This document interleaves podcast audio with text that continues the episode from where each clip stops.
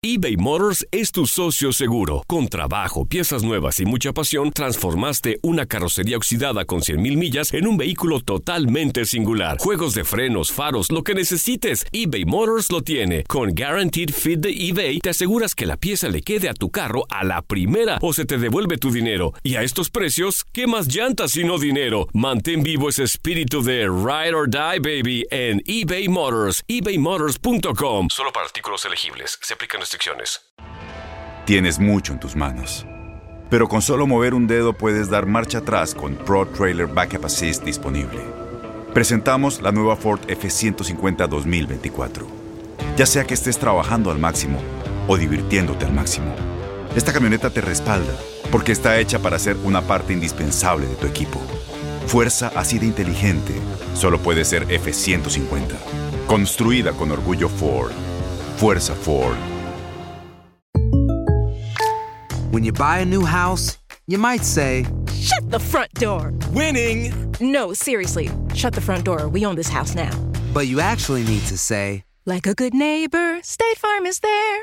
That's right. The local State Farm agent is there to help you choose the coverage you need. Welcome to my crib. no one says that anymore, but I don't care. So just remember, like a good neighbor, State Farm is there. State Farm, Bloomington, Illinois.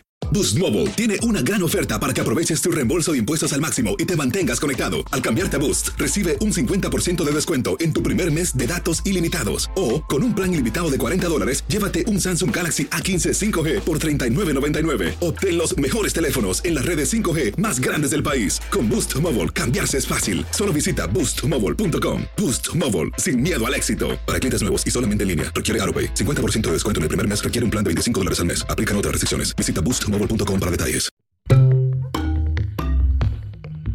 Bienvenidos a Hablemos de Inmigración, podcast de Univisión Noticias con el abogado Armando Olmedo y el periodista Jorge Cancino. Hola Jorge, ¿cómo estás hoy? ¿Qué tal Armando? Yo muy bien. Y hoy hablaremos del proceso de residencia de Estados Unidos, cómo obtener una green card o tarjeta verde por medio de un empleador, uno de los trámites inmigratorios más comunes y de alto tráfico en la Oficina de Ciudadanía y Servicios de Inmigración de los Estados Unidos, también conocida como UCIS. Armando, en nuestro libro titulado Inmigración, las nuevas reglas, una guía de Univisión, explicamos cómo se solicita la residencia permanente por parte de un empleador o patrono, quiénes la pueden pedir y cómo se hace. En esta ocasión resumiremos el capítulo correspondiente para hacerlo más simple y que nuestros usuarios conozcan los pasos que deben seguir. Sí, Jorge, y lo primero que una persona tiene que reconocer es que para conseguir la residencia legal permanente en los Estados Unidos, hay tres caminos, hay tres vías, ¿no? A través de una petición familiar, por medio de un empleador o por un programa humanitario como el de asilo y refugio, del cual ya hemos hablado en otras ocasiones.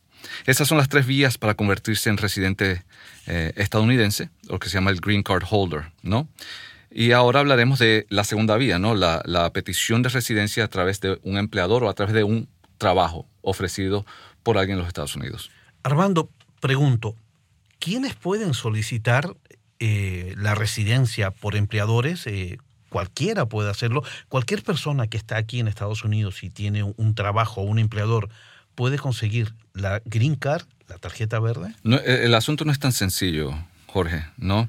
En la mayoría de casos, las personas que reciben este beneficio migratorio se encuentran en Estados Unidos con una visa de trabajo no inmigrante, muy parecida como, como la H1B, la L, la O, y son personas que en algún dado momento su empleador ha hecho la, la determinación de que es una persona que, tiene un valor importante para la empresa y que quieren que se quede más allá del periodo autorizado por una visa de no inmigrante. Eh, ese empleador generalmente es el que comienza el proceso para una residencia y es un proceso que, seamos claros, no lo puede comenzar la persona, es un proceso que es comenzado por el mismo empleador. Y eso es muy importante, o sea, es el, el, patrono el que toma la decisión de iniciar un proceso para conseguirle la green card a esta persona, ¿no? Sí, y hay algunas excepciones de las cuales vamos a hablar, pero generalmente ese es el proceso, sí. Armando, ¿y, y cómo se hace? Hablas de un proceso. ¿Qué, ta, ¿Qué tan complicado es ese proceso? ¿Qué requisitos hay que cumplir cómo se inicia el trámite, quién lo inicia y dónde lo inicia. Yo creo que esas son las preguntas claves en todo esto. Sí, bueno, eh, con limitaciones o con limitadas excepciones. Yo, como ya te mencioné, el empleador es quien dirige y controla el proceso inicial ah, para una residencia a través de un trabajo o un empleo. Eh, por lo general es un proceso que está basado en el criterio de la posición y el criterio de la persona académico y, profesional. Y a base de esos criterios, entonces uno determina qué tipo de proceso uno puede avanzar o puede presentar para obtener una, una, residencia a través de empleador. Algo así como un proceso selectivo, primero clasificar al trabajador y para ver cuál es la ruta que va a seguir. Eso es así. Entonces, en el caso de empleo, se hace un análisis detallado de la posición, o sea, o la ocupación, como le queramos decir, y se determina si la persona califica bajo una de las cinco categorías de visas de inmigrantes que están basadas en empleo. Y esas incluyen la EB1, que en verdad EB para, para explicar significa Employment Based, o sea, basada en empleo, categoría 1, la EB2, la EB3, la EB4 y la EB5. Y para cada una de estas hay requisitos que cumplir. De estas cinco, Jorge, tres de ellas, la EB1, la 2 y la 3, dependen de logros académicos y profesionales eh, para poder cumplir con los criterios. ¿Y quién hace esta selección? ¿Quién determina dentro de cuál de estas cinco categorías clasifica al trabajador? ¿Lo hace el trabajador, lo hace el empleador o lo hace un abogado contratado por el empleador? Los tres juntos.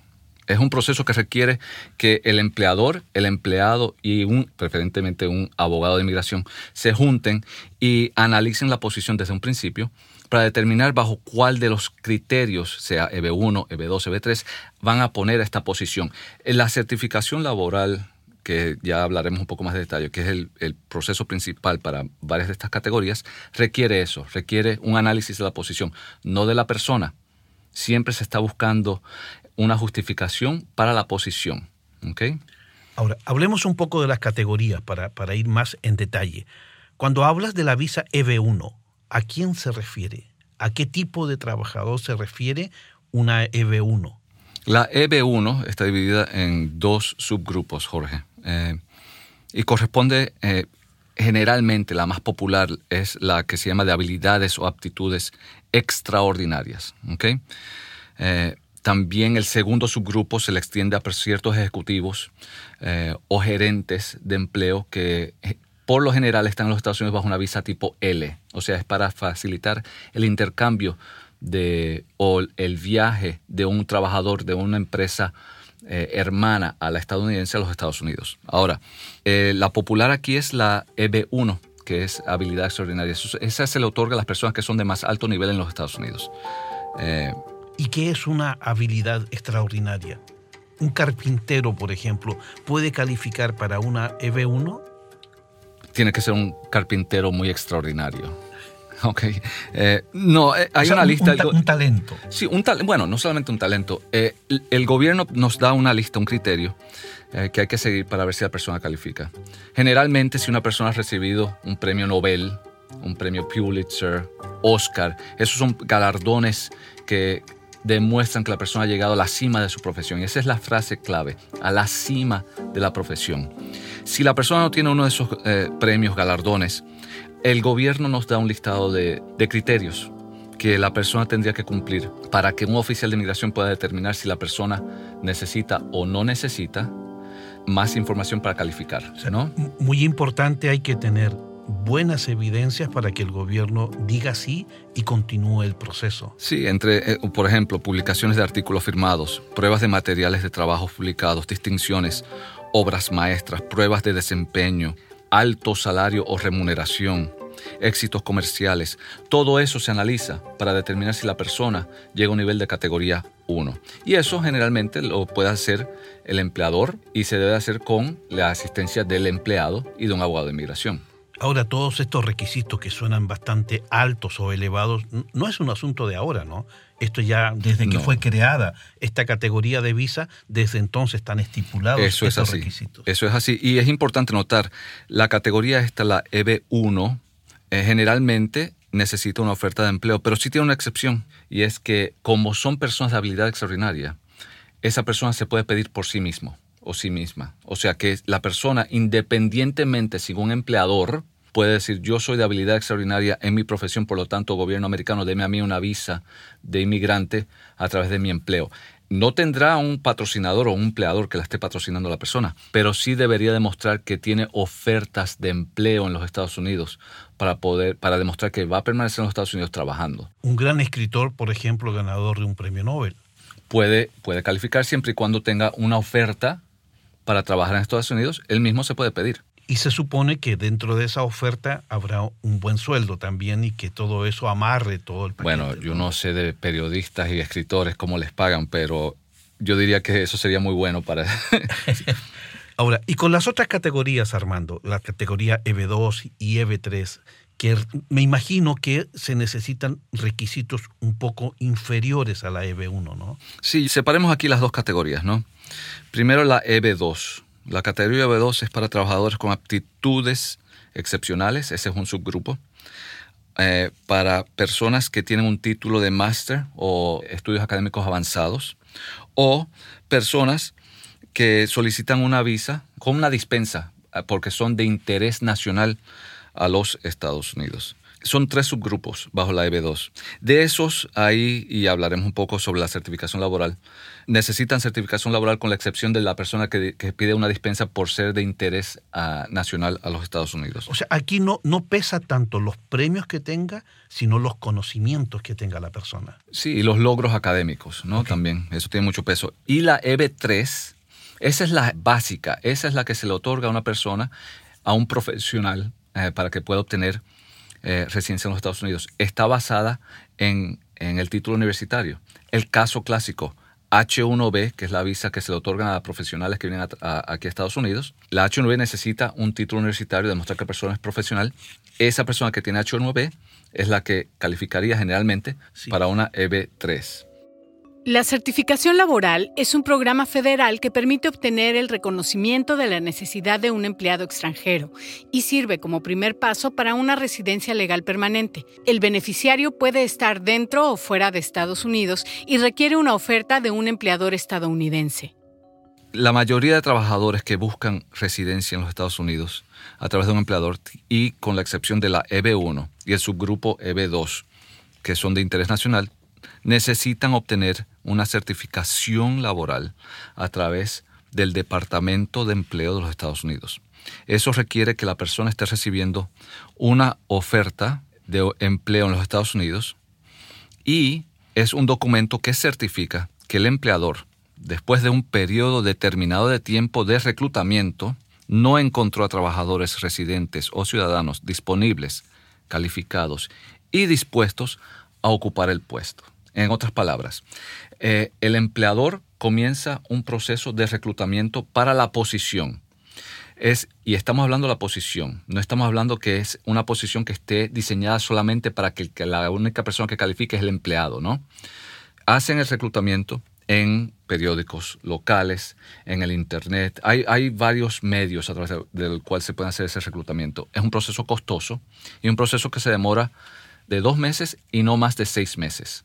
El empleador revisa, recibe resumés, recibe eh, cartas de vida, eh, solicitudes, tiene que analizarlas todas y al fin de ese proceso demostrarle al Departamento de Empleo que no encontró a un ciudadano o residente calificado, eh, disponible y dispuesto a asumir esa posición. Si el empleado, el empleador, perdón, puede certificar que no encontró a nadie, eso se le manda al Departamento de Empleo, el cual entonces revisa el caso y asumiendo que aceptan el argumento de que el empleador no encontró a nadie para la posición, otorga lo que se llama la certificación laboral.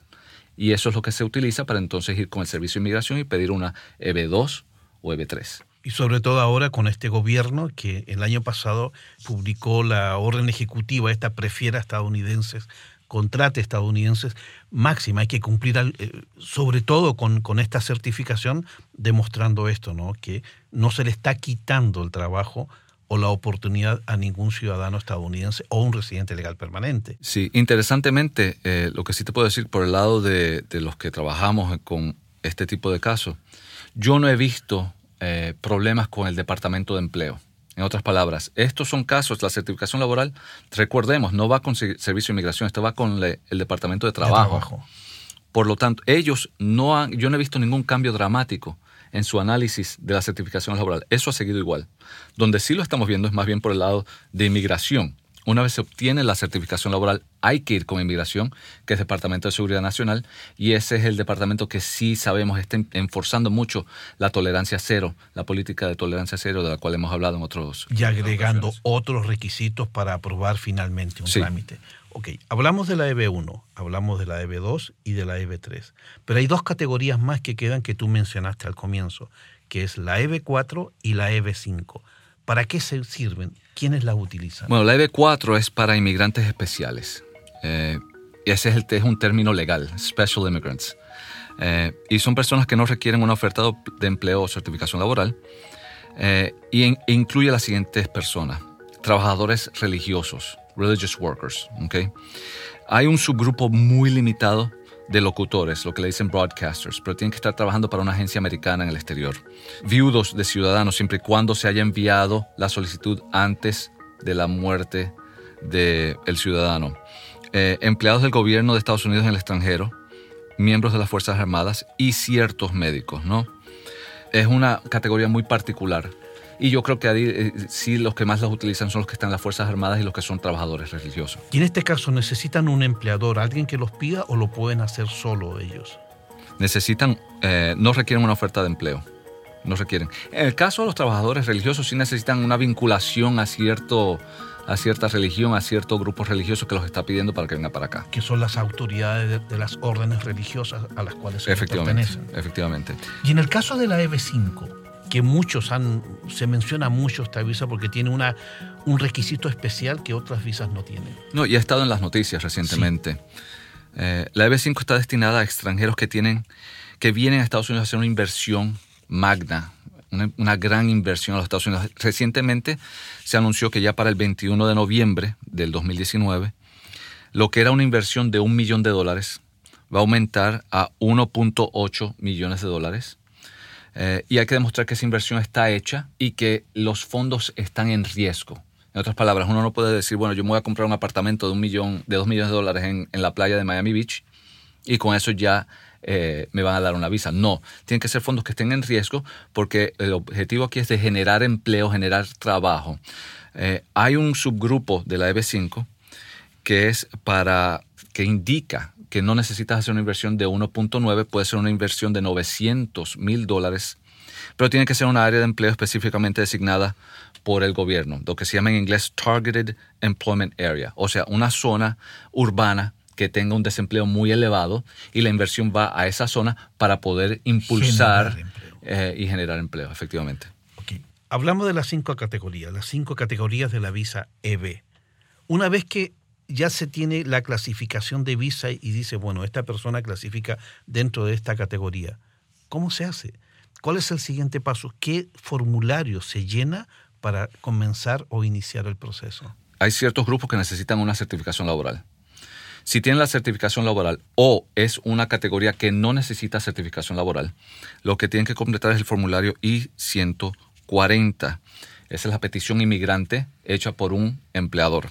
Ahora, en esa petición uno indica si uno quiere pedir la residencia, la visa de inmigrante o en un consulado, o sea, en otras palabras, en el exterior, o como un ajuste de estatus, o sea, cambiar de una visa no inmigrante a una visa inmigrante estando aquí en Estados Unidos. Por eso se llama ajuste, porque es un ajuste de no inmigrante a inmigrante. Eso se indica en ese momento. Una vez se aprueba, el Servicio de Inmigración entonces notifica al Departamento de Estado. O sea, ya estamos hablando de una tercera agencia en ciertos casos, Departamento de Empleo, Seguridad Nacional y ahora Departamento de Estado. Y el Departamento de Estado, ¿por qué? Porque el Departamento de Estado es el que controla los números de visas de inmigrantes que son otorgadas anualmente. ¿okay?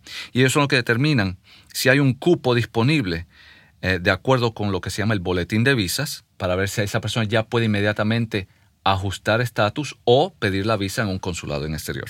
O sea que no basta solo con iniciar el proceso que sea aceptado y que el trámite salga, por ejemplo, en cuestión de una o dos semanas. No. No se va a tardar una o dos semanas. Para nada. Primero, mencionabas que hay un tiempo de espera en la certificación laboral que puede ser de hasta seis meses. Y después mencionas que hay una espera con el boletín de visas que no se sabe cuánto tiempo puede tardar. Por lo tanto, la persona que inicia un proceso de esto debe tener, lo primero, paciencia. Mucha paciencia. Y después de paciencia, cumplir con todos los requisitos. Eso es así. La fecha de prioridad determina cuándo una visa de inmigrante o green card está disponible. El boletín de visas actualiza esta información mensualmente con base en los números de visas de inmigrantes que están siendo procesadas según país, categoría y tipo de empleo. Y si la persona finalmente recibe el, el aval y le dicen que, ok, tú, sobre todo los que están fuera, puedes comenzar un proceso consular. En este proceso consular van a haber una serie de otros requisitos que cumplir. Y dentro de los requisitos, en uno de los podcasts que, que- que hemos hecho, hablamos del trámite consular y del cuidado que hay que tener, por ejemplo, con redes sociales, ¿no? No, y también carga pública. ¿Y qué sucede si la persona llega a este proceso, cumplió con todos los requisitos? ¿Le pueden negar incluso el trámite en un consulado? Claro. Y no solamente el consular, sino también para la persona que está en Estados Unidos, ¿ok? Pidiendo un ajuste de estatus. Esto no es ninguna garantía. O sea, la petición de residencia legal por medio de, un empleador no es un derecho, ¿ok? Y nada asegura que un caso se va a ganar. Ahora, se puede apelar una negación a una petición, a un ajuste de estatus, se puede apelar a, un en el caso consular. En el caso consular no se puede apelar tanto, pero en el caso si la persona está aquí en Estados Unidos se apela y eso es un proceso que lleva por pasaría por una corte de inmigración, etcétera. Si la apelación gana, bien. Si la apelación no gana, eso conlleva entonces generalmente un NTA, una Notificación de notificación de comparecencia. comparecencia frente a un juez. Y ahí entonces se presenta el juez y entonces tiene la opción de pedir una salida voluntaria, que es lo que sería recomendable porque eso no tiene un impacto tan severo como si fuese una deportación. O sea que las personas que califican dentro de esta visa, que tienen estudios, tienen conocimientos, tienen previos, pueden tener distinciones enormes, también en un trámite consular, si le revisan el teléfono celular y al gobierno no le parece lo que publican las redes sociales, también puede tener un problema en esa parte. Eso puede trámite, surgir. ¿no? Sí, cómo no. Eso, eso es parte de la tolerancia cero, ¿no? Eso es lo que hemos hablado. Y creo que también hay que expandir un poco más lo que ha sucedido, ya que hem- hemos hablado de la tolerancia cero en otras ocasiones. Una de las cosas interesantes es que desde el 2014 ha habido un cambio dramático en el proceso, el tiempo de procesamiento de estas visas. ¿ok? Eh, Cuando hablé del Departamento de Estado y el boletín de visa, todo eso está basado en lo que se llama la fecha de prioridad. ¿ok? La fecha de prioridad puede ser o la fecha en la cual se completó una certificación laboral, o sea que se envió la certificación laboral al Departamento de Empleo, o en el caso de los que no tienen certificación laboral, la fecha en la cual se recibió la petición I-140. ¿ok? Había un, estamos hablando menos de hace dos años, esos casos se aprobaban rápidamente. ¿ok? Ahora estamos viendo una demora de meses y hasta años. ¿ok? Estamos viendo lo que antes era la petición inmigratoria categoría 1, la que es de habilidad extraordinaria, eh, que uno diría, bueno, esas son las personas que el gobierno, que el mismo gobierno, el mismo Trump ha dicho, nosotros queremos que todo el mundo venga aquí legalmente y que sea procesado legalmente. Bueno, ¿quién más que una persona de habilidad extraordinaria tú quieres en los Estados Unidos? Bueno, esas peticiones que antes eran inmediatamente obtenidas, o sea que era un proceso bastante rápido, pon tres meses, cuatro meses, yo recuerdo, ahora se están demorando hasta dos años. Pueden demorarse hasta dos ¿Y años. por qué razón aumentó los últimos dos o tres años los tiempos de procesamiento? varias cosas. Eh, anteriormente las peticiones que eran de empleadores no requerían entrevistas con un oficial de inmigración, ¿no? Al gobierno de Trump decidir que vamos a darle una entrevista a toda persona pidiendo una visa de inmigrante, sea de familia o de empleo, ha aumentado la cola, el número de personas que ahora un número limitado de agentes de inmigración tienen que entrevistar. ¿Qué sucede? Eso obviamente va a ocasionar una demora y una fila más larga.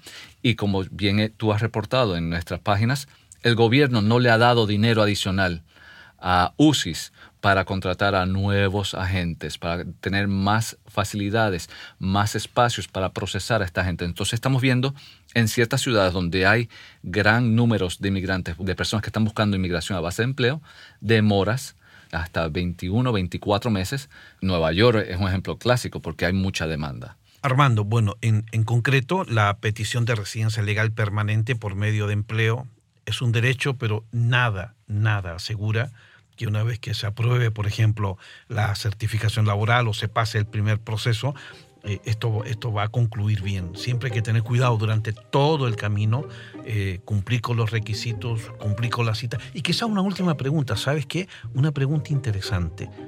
¿Qué ocurre si una persona, por ejemplo, pasa todo el proceso y lo llaman del consulado para ir a la cita y se le olvida que tiene que ir a la cita? ¿Se cae todo el proceso? ¿Se cae todo el trámite?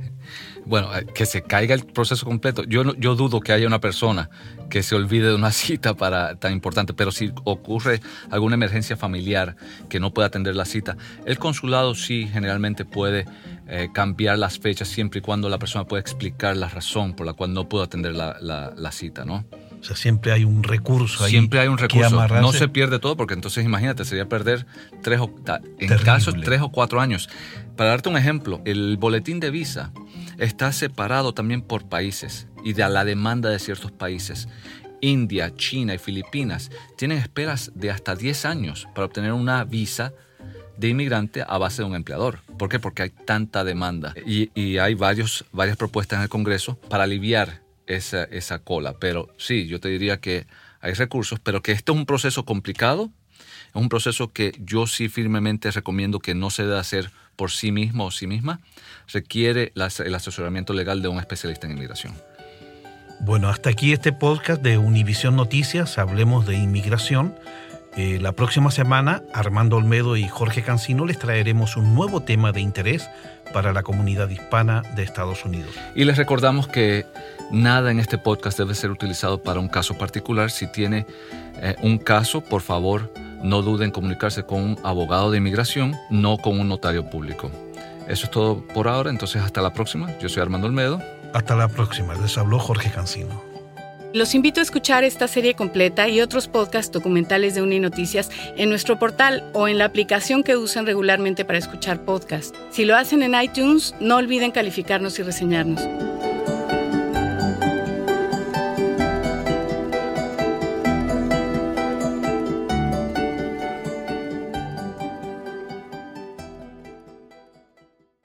Boost Mobile tiene una gran oferta para que aproveches tu reembolso de impuestos al máximo y te mantengas conectado. Al cambiarte a Boost, recibe un 50% de descuento en tu primer mes de datos ilimitados. O, con un plan ilimitado de 40 dólares, llévate un Samsung Galaxy A15 5G por $39.99. Obtén los mejores teléfonos en las redes 5G más grandes del país. Con Boost Mobile, cambiarse es fácil. Solo visita boostmobile.com. Boost Mobile, sin miedo al éxito. Para clientes nuevos y solamente en línea, requiere AroPay. 50% de descuento en el primer mes requiere un plan de 25 dólares al mes. Aplican otras restricciones. Visita para detalles. ¿Te preocupas por tu familia? Entonces, ¿por qué darles solo huevos ordinarios cuando pueden disfrutar de lo mejor? Eggland's Best, los únicos huevos con ese delicioso sabor fresco de granja, además de la mejor nutrición, como 6 veces más vitamina D, 10 veces más vitamina E y 25% menos de grasa saturada que los huevos regulares, además de muchos otros nutrientes importantes. Así que, dales los mejores huevos. Eggland's Best, mejor sabor, mejor nutrición, mejores huevos.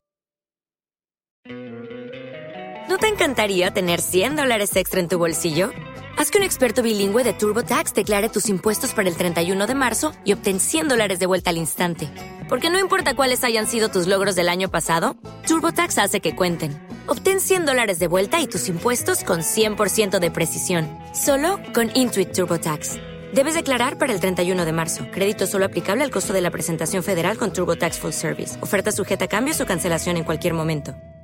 Oh, oh, oh, ¿Necesitas ayuda? En O'Reilly Auto Parts te ayudamos. ¿Necesitas algún consejo? Te aconsejamos. Nuestros profesionales en autopartes están siempre disponibles para ayudarte a encontrar lo que necesites. Excelente servicio al cliente es solo una de las ventajas que ofrece O'Reilly Auto Parts. Los profesionales en autopartes. Oh, oh, oh, O'Reilly Auto Parts.